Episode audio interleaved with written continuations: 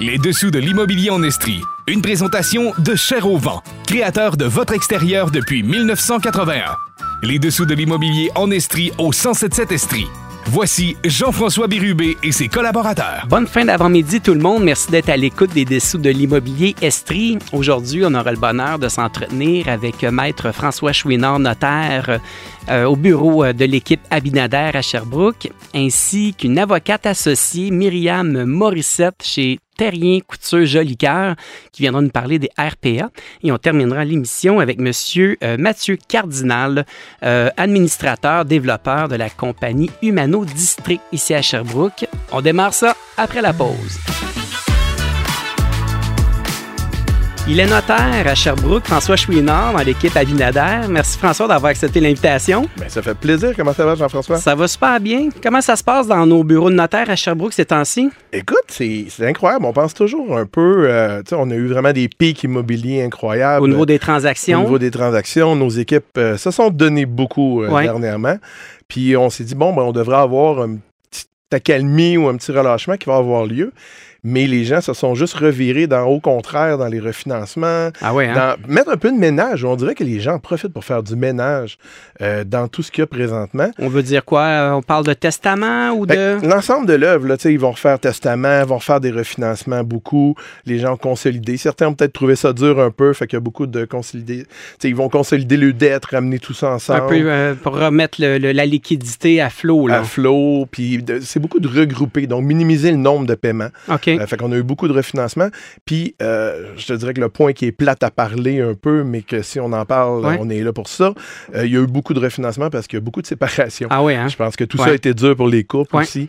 Et on a beaucoup de séparations. Je suis quand même surpris de voir le, le nombre de séparations qu'il peut y avoir. Donc, séparation implique la vente des parts indivis, les refinancements. Donc, c'est pas nécessairement des propriétés qui de redeviennent sur le marché. et voilà. Fait qu'il y a beaucoup de transferts internes. OK. Euh, donc, au lieu, fait que des fois, les gens peuvent dire, ah, ben, le marché est plus calme. Ouais. Euh, Puis, tu sais, considérant que je suis notaire de beaucoup de contracteurs pour Ouais. Maisonneuve, je suis obligé de dire que présentement, mes contracteurs sont vraiment en mode beaucoup plus relax. Ouais, hein. Euh, on, on a beaucoup moins de transactions qu'on en avait aux côtés des maisons neuves. Alors qu'il y a une pénurie de maisons. C'est quand même particulier. Oui. Euh, c'est vraiment au niveau des maisons neuves. Ouais. Puis je fais quand même les gros contracteurs, puis c'est vraiment tranquille. Ah ouais. hein? Tu sais, euh, tu me parlais tout à l'heure, dans le cas de divorce, qu'il y a beaucoup de gens qui vont racheter la part. Il faut quand même qu'un des deux ait la capacité financière de racheter. Ça veut donc dire qu'il y a quand même des gens qui font des bons revenus? Ben, je vais te dire oui puis non. Je vais te contredire parce Ouais. que ce qui est très drôle, je trouve qu'on revient, considérant que je suis un vieux notaire, Oui. euh, je trouve qu'on revient dans les années où ce qu'on est obligé d'avoir les parents. Ah oui, hein? Ah ouais, c'est qui ça, hein? J'ai jamais vu autant de parents être obligés de venir. C'est plus caution parce que les institutions financières, avec leurs nouvelles règles, Ouais. je pense que tout le monde sait, vous en avez parlé dans vos autres émissions, les re- les- c'est plus dur les normes là, présentement au niveau Ouais. des financements, Ouais. tout ça. Euh, donc, dans le temps, les parents pouvaient cautionner tout ça. Il faut qu'ils soient propriétaires indivis, OK. euh, des maisons avec les enfants. On a beaucoup de parents Pour l'obtention des financements. Exactement. Puis comme bon notaire, dans notre devoir de conseil, ben moi, je m'en mêle souvent pour dire, attendez, il y a des impacts fiscaux à ça. Oui, c'est ça. Fait hein? que les droits individus qu'on va donner aux parents versus les droits des enfants, faut pas qu'ils soient pareils. Il y, a- il y a un beau gros setup à faire avec les notaires. Y a-t-il à prévoir des droits de mutation dans le cadre de rachat comme ça? Dans, dans un rachat comme ça, effectivement, Ah oui, c'est hein? pour ça qu'on va minimiser la part des parents. Donc, souvent, ce qu'on va faire, quelqu'un qui, qui suit bien le dossier va dire, bon, mais si vous êtes juste là pour ça, on va donner 1% aux parents. Il n'est pas obligé Ah d'avoir oui, OK. 50-50, mais nous, les institutions financières, les gens arrivent, puis ah, euh, tout le monde est là sur le financement, puis il faut que soit. Là, dit non, non, attends un peu, là, parce que l'impact fiscal, c'est pas leur résidence principale. Ils vont pas rester là, donc ils seront pas exonérés. Est-ce que le notaire a la, la- la flexibilité de suggérer ça ou ça doit être des négociations avec l'institution financière? Le notaire a la flexibilité. Ah L'institution oui, hein? financière n'embarquera pas là-dedans. Eux, ils disent, la seule nuance qu'il y avait, c'est qu'il faut qu'ils soient propriétaires maintenant. C'est quand même pas banal comme intervention. même- Non, non, non. Puis euh, moi, je l'ai faite à beaucoup de gens présentement qui ont resté très bêtes que quand je les expliquais, ils n'en avaient jamais entendu parler ou ils n'étaient pas au courant de ça. Puis pour plein de raisons, là, Ouais. je ne mets pas la faute sur personne, mais que quand je les expliquais, écoute, c'est pas votre résidence, vous n'allez pas vivre là, il y a de l'impôt. Ah, Parce que ouais, le monde hein? sont de maison, on ne paye pas Ben d'impôt, oui, les vrai. enfants vont être exonérés. Ben oui. Pas pour quelqu'un qui ne vit pas dans la maison. Ça devient une résidence secondaire. Exactement. Fait que là, tu pas la même chose. Fait que si tu es 50 propriétaire de ça, ça a un impact. Puis quand il va te racheter, euh, les droits de mutation entre parents-enfants, il n'y en a pas. Fait on Mm. va pouvoir jouer là-dessus pour répondre à ta question euh, de tantôt sur les droits de mutation.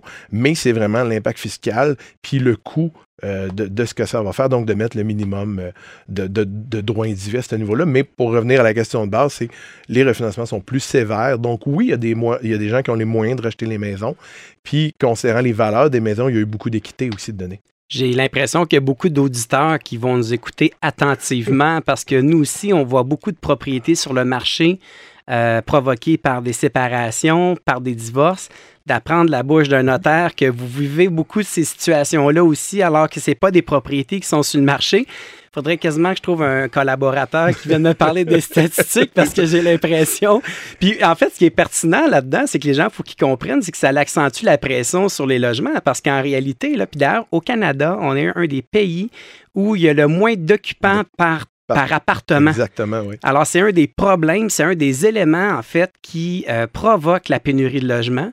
Alors, 100% euh, ce que tu viens de dire, puis on le voit parce que souvent, il y a une des personnes qui va avoir la capacité de garder la maison, ou des fois, les deux peuvent pas. Et là, ce qu'ils font, c'est qu'ils s'en vont dans un appartement, mais le conjoint seul va prendre un 5,5 parce qu'une semaine sur deux, les deux ah, ados vont venir. Mm. Puis les, gens sont habitués maintenant à avoir leur chambre, leur bite de vie, leurs petites choses. Fait que le parent veut que les, les ados veulent venir, surtout quand tes ados vieillissent. Tu veux qu'ils viennent à la maison. Donc, tu vas t'arranger pour qu'il y ait un niveau de vie agréable. Donc, ils prennent des plus grands appartements. prennent ça Donc, ça vient dire un peu ce que tu as, c'est que le, le, per d'occupation versus l'appartement ne marche pas. Puis ça crée un problème au niveau des logements, au niveau des maisons. Ah, alors, quand les gens nous disent pourquoi il manque de logements, c'est d'ailleurs, il y a l'immigration. Un des facteurs. Un des facteurs, mais c'est certainement un facteur important. Puis d'ailleurs, nous, tu sais, lorsque les gens nous appellent pour mettre en vente dans le but euh, d'une séparation, on va souvent fortement conseiller aux gens de se diriger tous les deux vers une location euh, plutôt qu'une acquisition parce que les gens, ce qu'ils ne réalisent pas, c'est que souvent, on refait notre vie avec un autre conjoint qui a peut-être déjà une maison. Donc, d'acheter et de revendre à court terme, même dans un marché haussier, souvent le marché ne va pas augmenter suffisamment pour combler la perte possible dans le cas d'une vente court terme.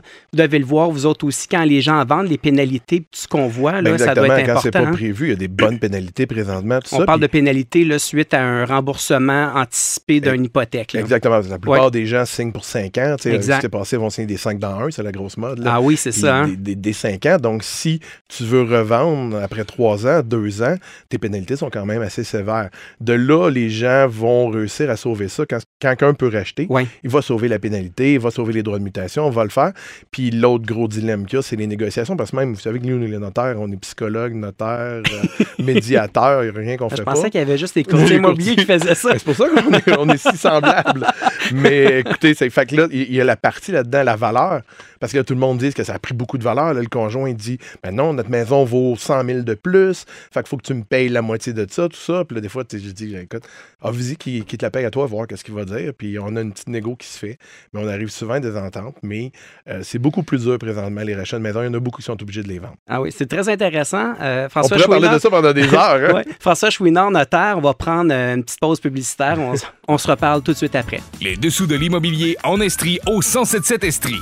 Voici Jean-François Bérubé et ses collaborateurs. Il est notaire, maître François Chouinard, euh, équipe Abinader à Sherbrooke. Merci encore d'être là. Merci Jean-François. Alors, avant la pause, on avait quand même un sujet intéressant. On parlait justement des rachats d'actualité. D'actualité, oui. d'actualité. Oui, effectivement. Euh, les couples hein, qui se séparent, euh, un des deux qui rachète la part, notion de droit de mutation. Un élément important, euh, juste rapidement, euh, les pénalités hypothécaires. On voit les pénalités qui ont beaucoup augmenté dû au fait que les gens avaient signé des taux beaucoup plus bas et que l'institution financière aujourd'hui peut refinancer euh, cet argent-là, en fait, plus élevé. Ça a des impacts directs, en fait, sur, sur les fameuses pénalités.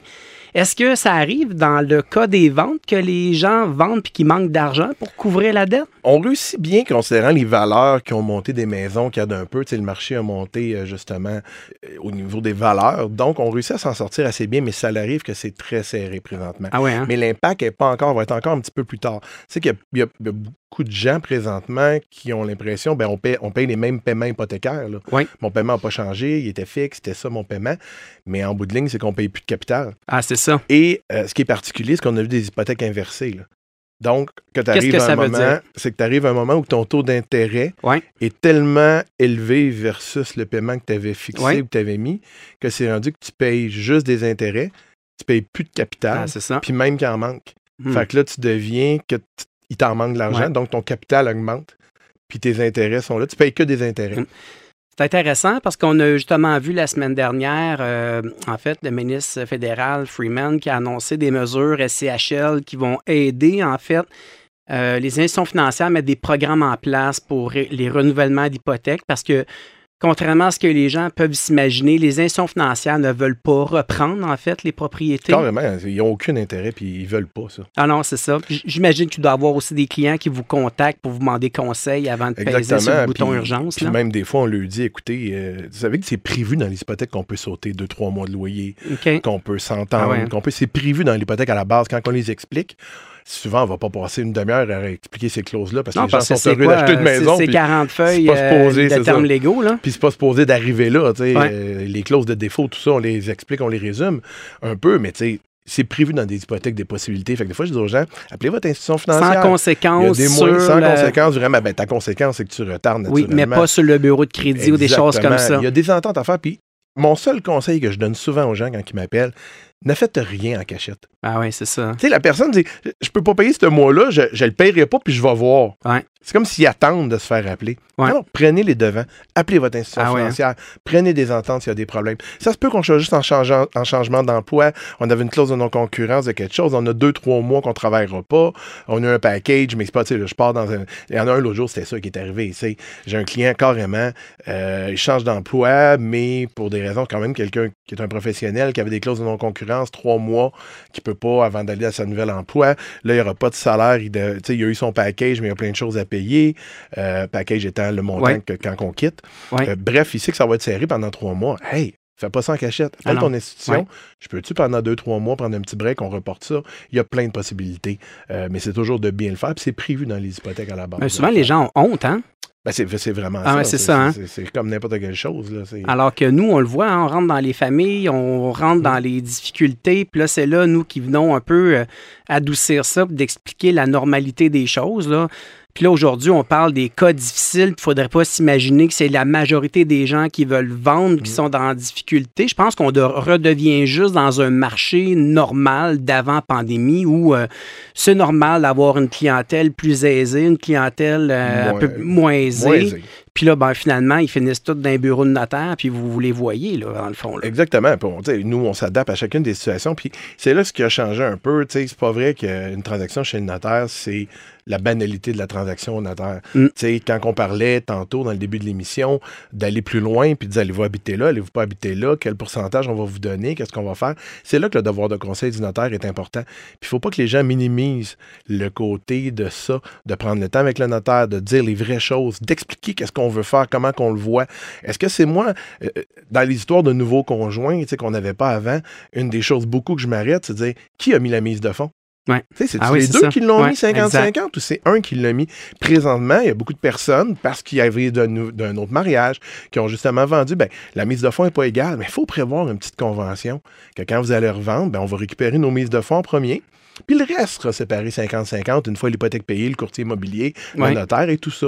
Fait qu'il y a beaucoup de choses à prévoir que peut-être les gens minimisent de parler au notaire, d'expliquer les choses pour avoir le plus d'informations. Puis je pense que présentement dans le marché, on n'a pas le choix de s'adapter à toutes les nouvelles réalités, des nouvelles familles, de tout ça, puis de prendre le temps de s'étoper comme il faut. Il n'y a pas d'autre Ouais. mot que ça. Oui, j'aimerais qu'on aborde en même temps. On a vu que la Chambre des notaires avait restreint l'accessibilité aux signatures électroniques. Pendant la pandémie, on avait, ils avaient mis en place la possibilité de faire les ventes à distance. Qu'est-ce qui se passe avec ça actuellement? Écoute, c'est un- c'est une discussion qu'on pourrait avoir pendant plusieurs heures. Ouais. Mais euh, effectivement, avec le ministre de la Justice, puis on loin de. Ils ont vraiment mis des règles très sévères.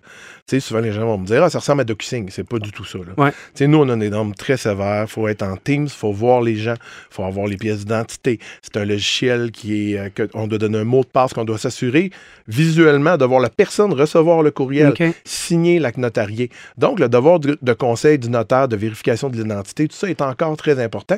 Puis il existait, puis j'ai trouvé ça génial. Écoute, Jean-François, j'ai signé des actes avec des gens qui étaient en Russie. Hmm. Pas c'est mon record. J'aime ça le dire, parce que c'était mon record. que j'ai signé avec quelqu'un en Russie, c'était weird. Puis j'ai signé une maison. Les gens avaient déjà prévu le voyage au Mexique, mais la prise de possession avec les courtiers, ce qui avait été convenu, c'est telle date, ils sont au Mexique. Mais ils sont dans leur chambre d'hôtel au Mexique. Ah, c'est ça. Puis on signe l'acte de vente. Là, je fais les, affaires cool, mais il y a eu aussi des personnes à mobilité réduite. Ouais. Tu sais, il y a des personnes plus âgées qui sont en pleine forme mentalement, mais que physiquement, c'est plus compliqué.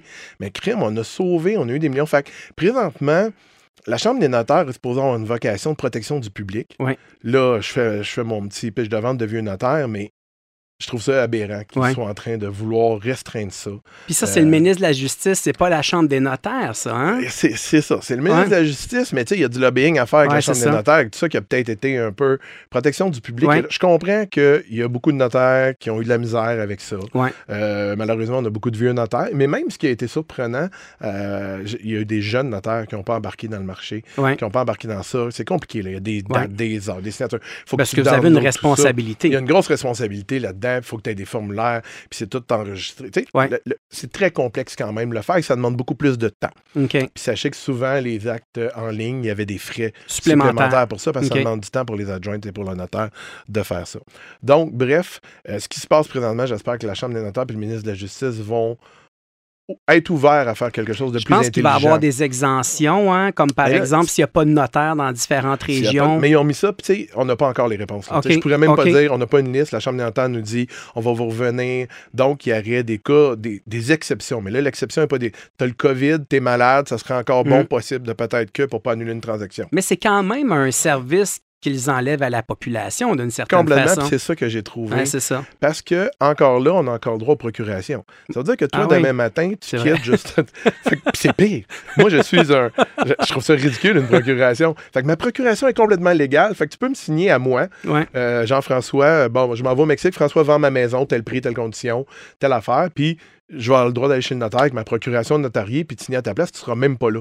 Ouais. En Teams, au moins, tu es là. Ouais. Tu as le droit de me dire Hey, by the way, oublie pas que le chauffage va faire ça chez nous. Puis des petits trucs, on échangeait, il y a des discussions, les gens sont là. Donc, encore là, c'est pour ça que je dis quand la protection du public, puis la Chambre des notaires, le devoir, puis le ministre de la Justice, il y a des bouts qui manquent, qui sont en train de régresser sur enfin un, un élément qui est important. De, de- la finalité, c'est qu'on veut que les clients comprennent bien, Ouais. que ça ait bien été, puis que les gens y aient une transaction agréable.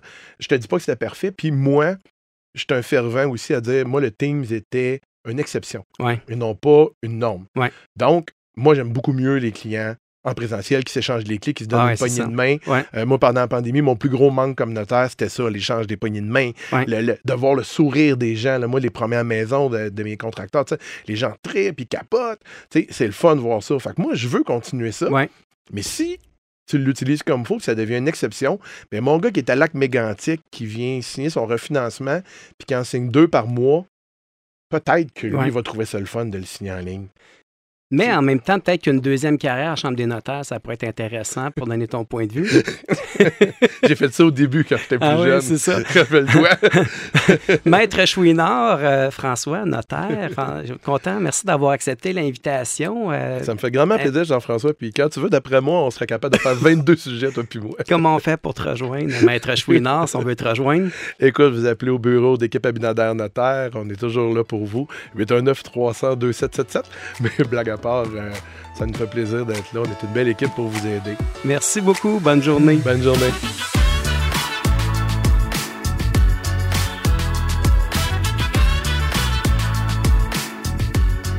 Elle est avocate associée chez Terrien Couture Jolicoeur. Euh, Myriam Morissette, merci d'avoir accepté l'invitation. Ça me fait vraiment plaisir d'être avec vous. Ça va bien? Oui, ça va bien. Excellent. Aujourd'hui, on va avoir un sujet euh, un peu plus spécifique. On va parler des RPA, euh, des certifications. Certains qui vont décider de- d'enlever la certification, l'impact en fait pour les résidents. On en voit beaucoup présentement, euh, Madame Morissette? Euh, oui, actuellement, il y a beaucoup de RPA, en fait, qui décident de cesser leurs activités, un peu contraints de le faire également euh, en raison des normes de la certification. Mais on est dans un mode où il y a beaucoup de RPA actuellement qui ferment les portes. En fait, là, pour monsieur, madame, tout le monde, RPA, c'est quoi exactement? Une RPA, en fait, c'est une résidence privée pour aînés. Donc, c'est vraiment un milieu d'hébergement où il y a des gens, euh, des personnes aînées, en fait, qui y résident et où on offre, outre euh, le milieu euh, outre l'immeuble, en fait, ou la location d'un espace, on offre également des services qui peuvent aller des services alimentaires, de l'aide à l'hygiène, des soins infirmiers, l'aide à, la distribution de la médication. Donc, c'est différents services qui viennent pallier, en fait, à ce qui pourrait être une personne qui est à la maison versus dans un milieu de soins où là, on a une forme de sécurité également, où on offre aux résidents qui, qui habitent dans ces milieux-là. Est-ce que le milieu des RPA a été transformé suite et pendant la pandémie? Est-ce que ça a vécu un bouleversement marqué dans cette période-là? Euh, pendant cette période-là, euh, oui, euh, il y a eu un énorme bouleversement, notamment une personne aînée qui habitait à la maison ne se voyait pas appliquer les mêmes règles donc, il pouvait sortir, aller faire euh, ah hein? ses courses, alors que dans le milieu des RPA, on s'est retrouvé à avoir un peu plus des cages dorées où euh, le ministère a appliqué certaines mesures visant la prévention, notamment de la, propagation de la, du COVID-19 dans les RPA. Donc, on s'est retrouvé avec deux types de populations, ceux qui étaient encore à domicile et où, les normes étaient moins strictes. Et les autres personnes qui, malheureusement, dans le RPA, vu le nombre, on a vraiment encadré euh, les mouvements, ce qui a fait en sorte que dans le milieu des RPA, euh, pendant la pandémie, il y a eu peu ou pas de visites. Donc, les premiers six mois de la pandémie, il n'y a aucune visite qui était autorisée dans les RPA, euh, ce qui fait en sorte qu'on s'est retrouvé à la sortie de la pandémie avec un haut taux d'inoccupation dans le milieu et également du point de vue de la réputation, c'était très ah difficile de hein. vendre euh, la cage dorée euh, aux aînés qui étaient restés à domicile pendant la pandémie. Donc, ce qu'on voit présentement, c'est des RPA qui demandent en fait euh, le retrait complet. en fait, ils veulent se retirer du de, des RPA. En fait, c'est bien ça? Exactement. Donc, ils veulent cesser d'avoir le titre de RPA, mais également d'offrir certains services pour divers enjeux. C'est quoi les enjeux, en fait, ou les difficultés pour les propriétaires de, de faire ce genre de changement-là?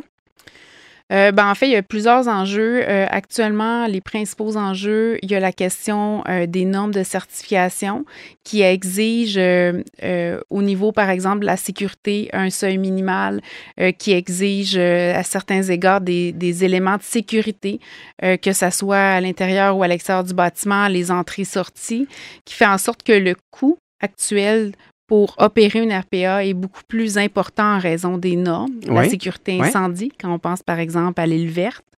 Euh, ah ou hein? euh, à la situation, entre autres, avec la mère de Gilles Duceppe, où il y a eu un décès à l'extérieur. Donc, il y a différents éléments qui arrivent dans l'actualité et qui euh, obligent, en fait, le ministère à ajuster des normes. Mais bien entendu, l'ajustement des normes ou l'ajout de normes, notamment les gicleurs ou des mesures de sécurité, entraîne une hausse des coûts des RPA. Pour les propriétaires? Pour les propriétaires.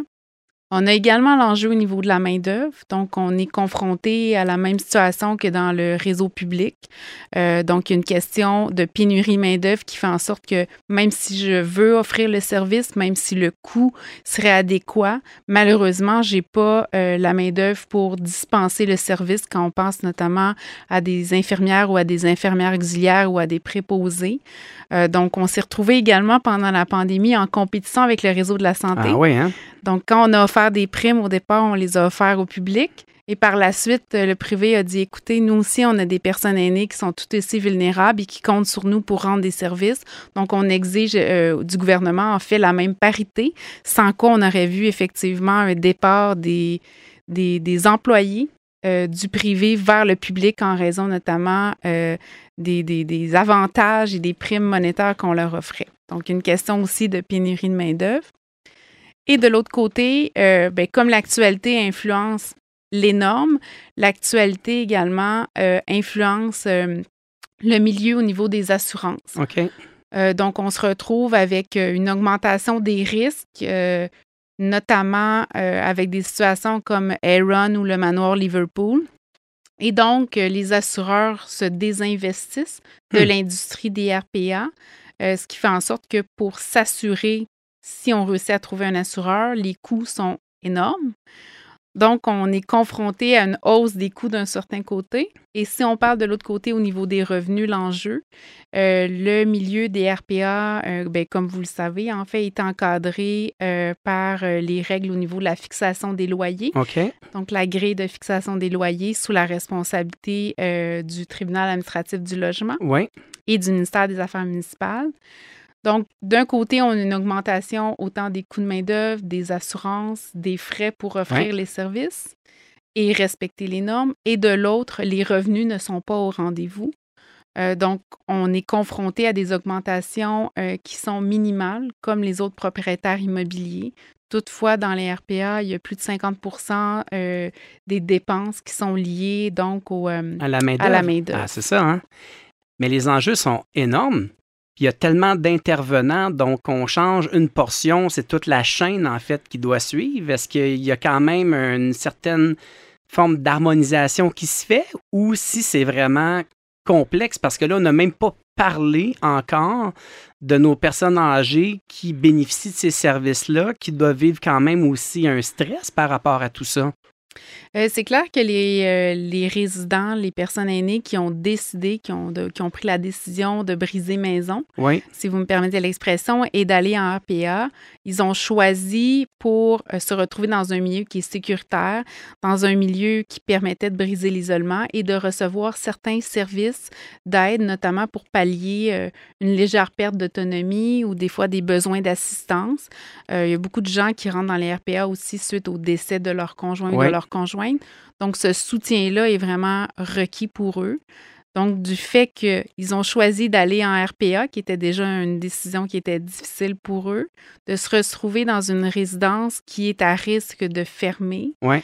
euh, constitue un stress euh, énorme. On a vu, euh, vous le savez, dans l'actualité, euh, euh, des enjeux comme un réseau sélection. oui. C'est sûr que ça met une très grande pression sur les résidents qui habitent ces milieux-là de ne pas trop savoir qu'est-ce qui va se passer euh, avec le, le- le propriétaire ou le gestionnaire où ils habitent.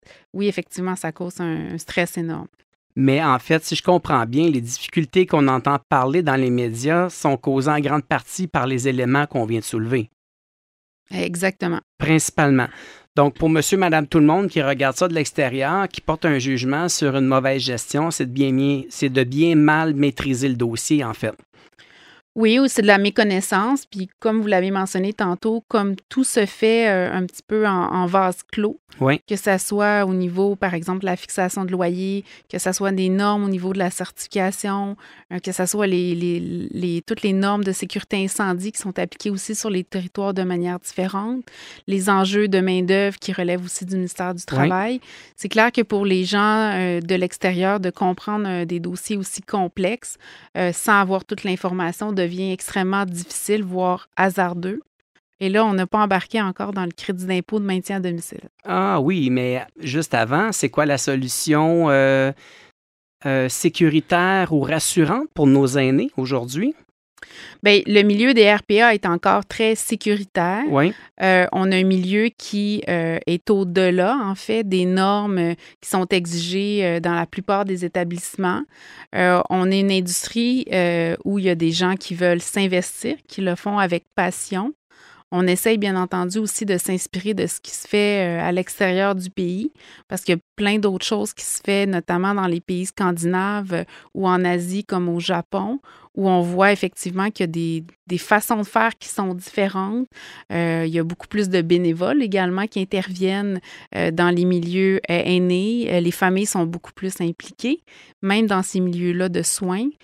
Et on est vraiment plus dans la question de la qualité de vie plutôt que de la, sécurité quand on, quand on parle notamment des pays scandinaves. Ah oui, hein? C'est quand même intéressant de se comparer euh, sur d'autres formules. Donc, c'est vraiment intéressant. Parlons des crédits d'impôt maintenant qu'on a euh, rapidement survolé. C'est quand même intéressant. C'est des nouveaux programmes qui ont été mis en place par le gouvernement provincial, c'est bien ça? Euh, c'est pas nécessairement des euh, nouveaux, euh, des, nouvelles mesures en fait qui ont été mises en place. Euh, la seule chose, c'est que le crédit d'impôt de maintien à domicile en fait existe depuis plusieurs années. Il vise notamment à retarder l'arrivée des personnes aînées dans les ressources d'hébergement public. Donc, on encourage via différentes politiques depuis euh, maintenant plusieurs décennies que les gens puissent demeurer à domicile le plus longtemps possible et ainsi euh, retarder donc euh, leur arrivée autant dans le réseau public, mais la charge financière sur le gouvernement québécois. Donc, les gens, encore une fois, qui nous posent la question, pourquoi une pénurie de logement? C'est certainement un autre des éléments le fait d'encourager les gens à rester à la maison, évidemment que ça fait en sorte qu'on a euh, un peu moins de volatilité ou un peu moins de départ de nos aînés dans leur propriété. Si je comprends bien, euh, les déductions, en fait, qui pourraient être disponibles pour nos aînés, est-ce qu'il y a, c'est quoi l'âge minimal pour ça? Est-ce qu'il y a un âge? Comment ça fonctionne? Euh, en fait, tout dépendant de l'incapacité de la personne, euh, les gens peuvent réclamer donc à partir de 70 euh, ans. OK. Euh, sauf que quand je vous dis qu'il y a certaines, certaines exceptions qui s'appliquent, notamment si on se retrouve avec quelqu'un qui a des handicaps avant cet âge-là, il pourrait avoir du crédit d'impôt de maintien à domicile. Euh, le crédit d'impôt vise à couvrir une partie des dépenses qu'on considère que la personne doit euh, couvrir pour rester à la maison.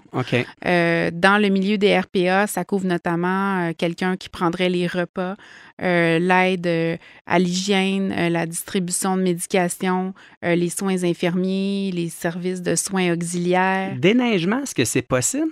Oui, c'est possible également pour le déneigement. Donc, quelqu'un qui serait dans une maison privée et qui aurait besoin pour euh, la popote roulante, pour euh, l'entretien ménager ou le déneigement ou même euh, l'entretien estival au niveau du gazon ou la propriété, le, le maintien à domicile couvre une partie de ces dépenses-là. C'est probablement l'avenir, hein? puis une piste de solution justement pour établir une forme d'équilibre avec la population vieillissante. Je suis convaincu que parmi les auditeurs, beaucoup de monde ignore en fait ces fameuses mesures-là. On encourage les gens d'ailleurs à faire les démarches. J'imagine qu'un bon comptable peut nous éclairer là-dessus. Euh, oui, euh, en fait, et le gouvernement a euh, rendu disponible sur son site Internet une panoplie d'informations liées au crédit d'impôt de maintien à domicile, donc les services qui sont admissibles ou non. Et on permet même de faire une simulation avec un outil de calcul. Donc, les gens peuvent aller rentrer les informations et voir de manière estimative si quel serait le montant en fait du crédit d'impôt qu'ils pourraient bénéficier. J'aimerais peut-être juste revenir à la notion des RPA. Euh, le jour où un RPA est en opération, il y a des résidents euh, et puis il y a un changement de vocation qui se fait par le propriétaire. J'imagine qu'il doit y avoir des avis d'éviction qui sont transmises aux aînés qui occupent l'immeuble. C'est comme ça que ça fonctionne? Euh, oui, effectivement, quand on est dans un mode de décertifier donc une résidence privée pour aînés et de la convertir en bloc appartement, euh, on doit transmettre des avis euh, au moins, en fait, on doit transmettre au, réseau de la santé. Au réseau de la santé. Au réseau de la santé en premier ah lieu, un avis neuf mois avant le changement qu'on dit d'affectation en, en, droit. Oui. Et par la suite, les résidents, eux, devront recevoir un avis euh, de changement d'affectation, un avis d'éviction, au moins six mois avant la date de conversion euh, de la résidence privée euh, vers le milieu locatif purement bloc appartement. Est-ce que les gens peuvent contester? Les gens peuvent contester. Il faut également comprendre que suivant euh, comme vous l'avez mentionné tantôt, l'actualité influe beaucoup. Donc, euh, suivant la résidence euh, Mont-Carmel, le gouvernement a ajouté des dispositions dans le Code civil du Québec qui visent à protéger les aînés en cas de changement d'affectation.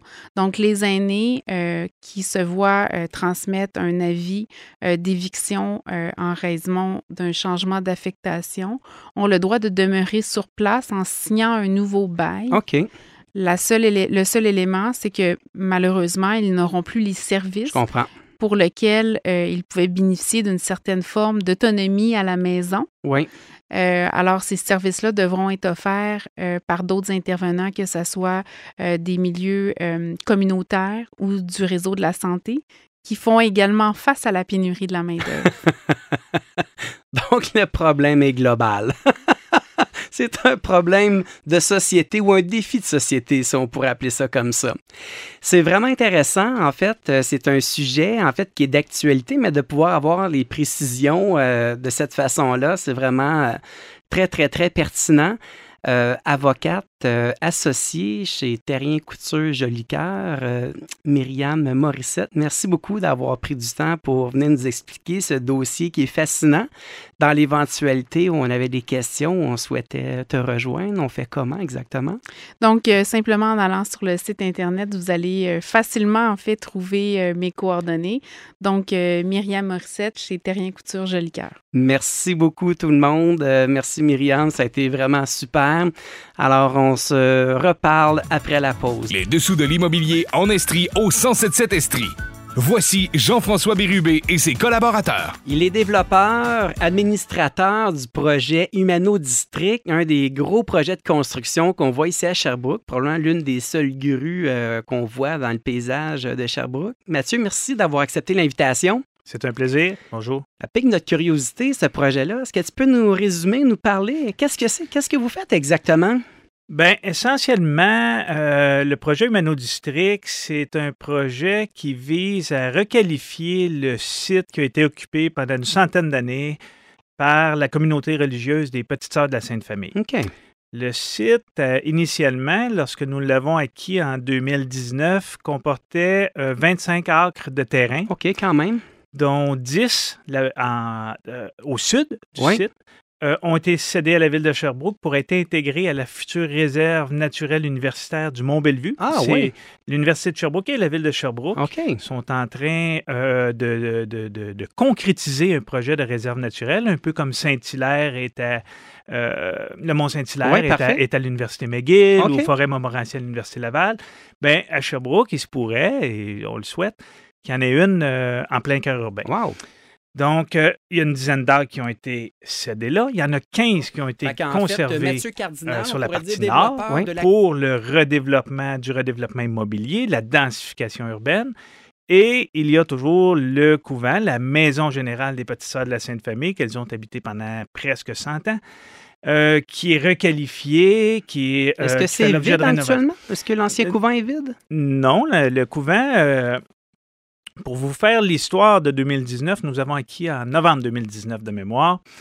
Euh, on se rappelle tous qu'il y a eu un événement quelque part en mars-avril 2020, euh, qui était quelques mois après que les sœurs euh, aient vendu leur propriété. Donc, à, l'époque, elles occupaient environ 20, 30% de la superficie qu'elles ont occupée jusqu'au 31 décembre 2022. Et ben, l'Université de Sherbrooke a enseigné dans la chapelle. On se rappelle que l'Université de Sherbrooke a maintenu euh, l'enseignement en présentiel pendant la pandémie. Et il y a une photo là, qui a fait les, manchettes dans la presse, c'est la chapelle avec des étudiants. Hein. Ben, c'est la chapelle du, ah de la maison euh, générale où l'université enseignait. Et dans la partie S, il y avait, euh, il y avait le centre de confinement qui était, par, qui était opéré par le CIUS, hein, on se rappelle, pendant la pandémie. Bon, tout ça, ça a terminé euh, quelque part en 2022 et nous avons développé un concept d'abordabilité en matière non résidentielle pour occuper le couvent. Donc, on s'est tourné vers euh, environ 30% lorsqu'on a étudié avec les architectes au dossier qu'est-ce que les sœurs faisaient comme usage, qu'est-ce que la communauté faisait comme usage dans, cette grand, dans ce grand bâtiment-là. Et on s'est aperçu qu'il y en avait environ le tiers qui n'était pas une opération, un usage résidentiel, mais plutôt des ateliers, des salles de réunion, des salles administratives, etc. Donc, on a conservé ces usages-là pour des questions de code énorme, mais aussi en se posant la question comment on va réaffecter? On a dit, bon, ben, réutilisons ces espaces-là. Et c'est là qu'on a eu euh, l'idée de dire, ben, si on essayait de faire de l'abordabilité, euh, mais en matière non résidentielle. Alors, on s'est intéressé à, des, entreprises ou des institutions qui avaient des vocations soit à caractère communautaire, en économie sociale, en agriculture, en éducation. Donc, aujourd'hui, après euh, euh, deux ans de, réflexion à cet égard-là, puis deux ans de mise en service, en application, on a maintenant un CPE, 60 places, les Amis du Globe, qui est ouvert depuis le mois de mai 2022 euh, de mémoire. 60 places OK. qui sont, qui sont dans, dans, la maison générale. On a un centre de francisation. Donc, il y a de la vie là, dans le bâtiment. Absolument. Trois classes de francisation. On a l'organisme Crocarium. OK. On a une nouvelle garderie privée qui devrait être annoncée sous peu. Oh. 44 places de mémoire. OK.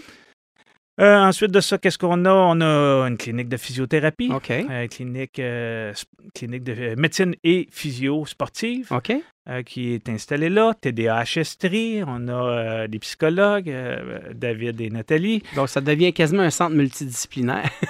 Bien, quasiment, ça, ça crée, évidemment, on choisit, puis on, on insiste un peu euh, pour que chaque organisme qui s'installe chez nous crée des liens avec l'Université Ah oui, de hein? Sherbrooke. OK. soit en stage, en recherche, etc. On a aussi l'Université de Sherbrooke qui a ouvert euh, le 18 septembre dernier euh, quelques euh, locaux pour enseigner euh, de mémoire, c'est en travail social. OK. Euh, donc, il y a, euh, bon, et il y a un projet avec le milieu de la culture pour utiliser une bonne partie des espaces euh, dans un, un- à caractère euh, arti- artistique. Est-ce que vous conservez le patrimoine du bâtiment existant? Absolument. Absolument. Il n'y a, pas de. L'enveloppe, le bâtiment, Ouais. comme vous le voyez, Ouais. c'est comme ça qu'il va rester. A- Maintenant, qu'est-ce que vous construisez présentement? là? C'est immense. C'est quoi? C'est du logement résidentiel que vous faites là? Euh, absolument. C'est une première phase de 145 unités d'a- euh, locatives, OK. d'appartements locatifs, euh, qui sont construits avec euh, cours intérieur, etc., d'un, je dirais, de qualité euh, standard plus à supérieur, Ouais. comme certains projets qu'on a fait. euh, 100 béton? 100% béton, Oui. garage, ascenseur, aménité. Il y a une petite particularité, c'est que les aménités, les, les, les espaces communs, Oui. Ont été conçus et vont être développés dans la maison générale. L'immeuble est connecté par un tunnel. Oh. Donc, nos résidents vont pouvoir traverser sans sortir dehors Wow. dans la maison générale et accéder au centre sportif, qui est un centre sportif là, de presque, euh, je vous dirais, 8000 pieds carrés. Quand, quand même. Donc, c'est quand même un bon gabarit avec piscine euh, dans le, dans le nouveau bâtiment, la piscine? dans le couvent Dans le couvent. une piscine de 50 pieds de long. On tenait à avoir un certain gabarit pour que nos, nos résidents puissent euh, faire des longueurs ou pratiquer le sport de la natation. Et là, vous avez combien d'étages sur le bâtiment en construction? Le bâtiment construction fait un maximum de 7 étages, donc il est séparé en deux tours. Vous allez voir apparaître là, quand on- les coffreurs vont, vont quitter. Il y a deux tours sur un même basilaire. OK.